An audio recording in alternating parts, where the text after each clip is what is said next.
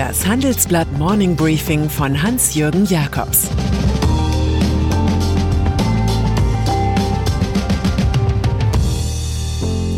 Guten Morgen allerseits.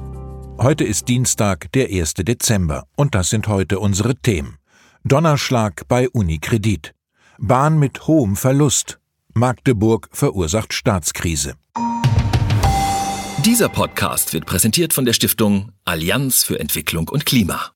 Unterstützer der Allianz verkleinern den eigenen CO2-Fußabdruck und kompensieren verbleibende Emissionen durch die Förderung von Klimaschutzprojekten im globalen Süden. So verbessern sich zugleich die Lebensumstände der Menschen vor Ort und der Klimaschutz. Mehr Infos in den Show Notes. Donnerschlag bei Unikredit. In den vergangenen vier Jahren hat der Franzose Jean-Pierre Mustier bei der Großbank Unicredit in Mailand radikal gefuhrwerkt. Der 59-jährige Investmentbanker hat Kosten gekappt und hat den Vermögensverwalter Pioneer genauso losgeschlagen wie die Fineco Bank.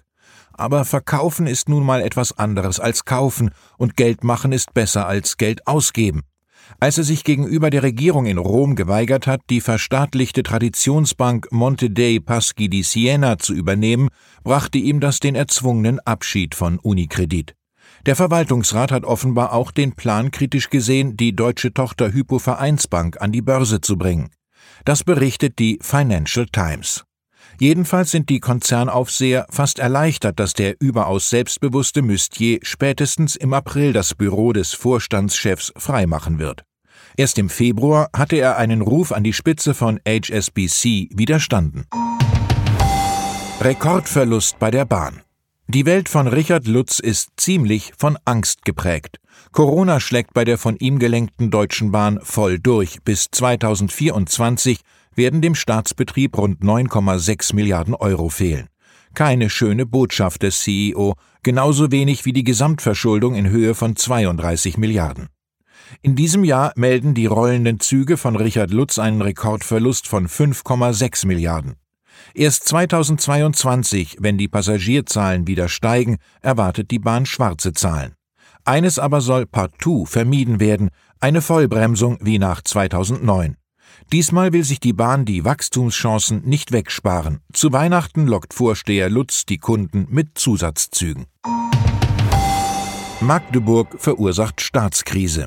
So viel Bedeutung hatte Sachsen-Anhalts Ministerpräsident Rainer Haseloff noch nie. Er will einfach den Rundfunkstaatsvertrag wieder aufbohren und nachverhandeln.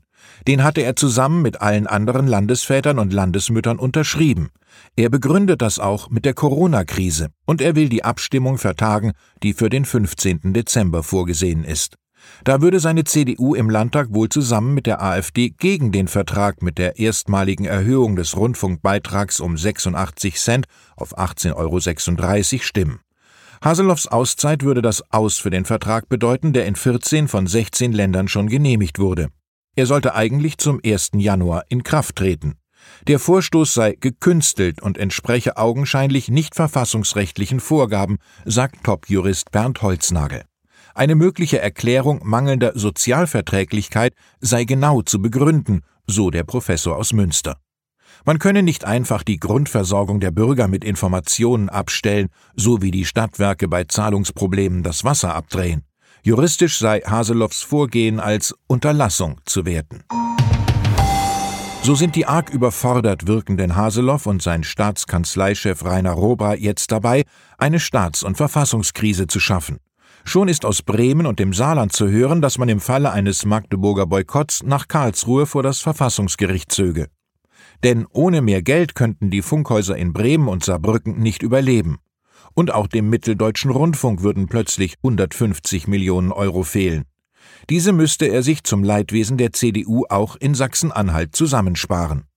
Heute trifft die Kenia-Koalition der CDU mit SPD und Grünen in Magdeburg zur Krisensitzung zusammen, vielleicht die letzte dieser Art. Puma-Chef zur Corona-Krise. Unter den zwei Turnschuhherstellern aus Herzogenaurach ist Puma die kleinere Firma.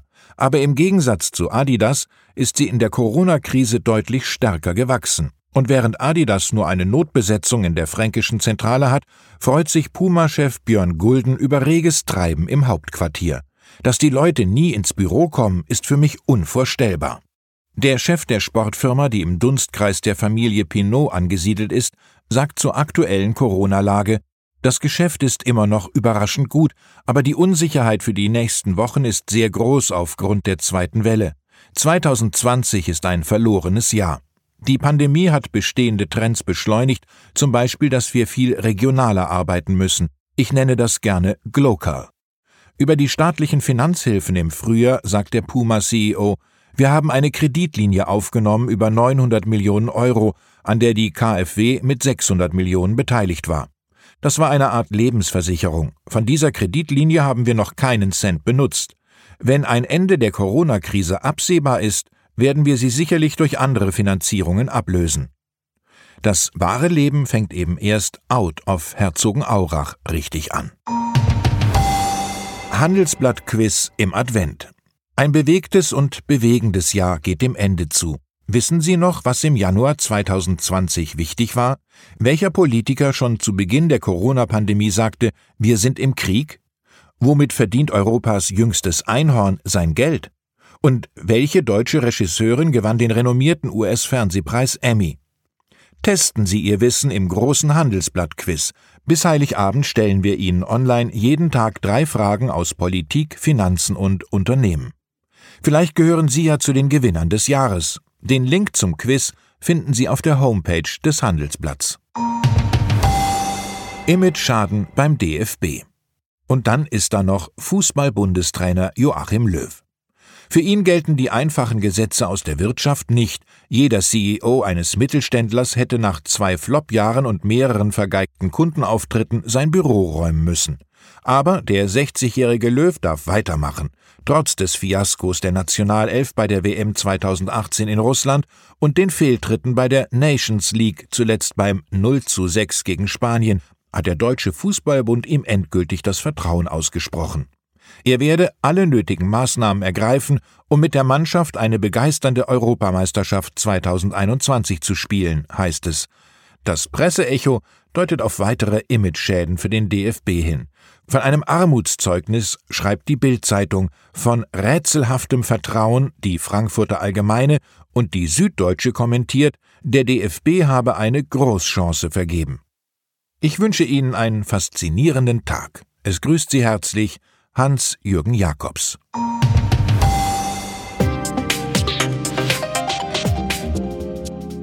17.30 Uhr sprechen wir bei Handelsblatt Today über alle Themen, die die Finanzwelt bewegen. Integrität und Zuverlässigkeit sind der Schlüssel zu einer erfolgreichen Vermögensverwaltung. Anlegern ist es wichtig, dass ihr Geld sinnvoll, nachhaltig und erfolgreich investiert wird um den Erfolg auch an nachfolgende Generationen weiterzugeben. Dieses und andere Themen präsentiert von unserem Initiativpartner, der Hypo Vereinsbank Private Banking. Das war das Handelsblatt Morning Briefing von Hans-Jürgen Jakobs, gesprochen von Peter Hofmann.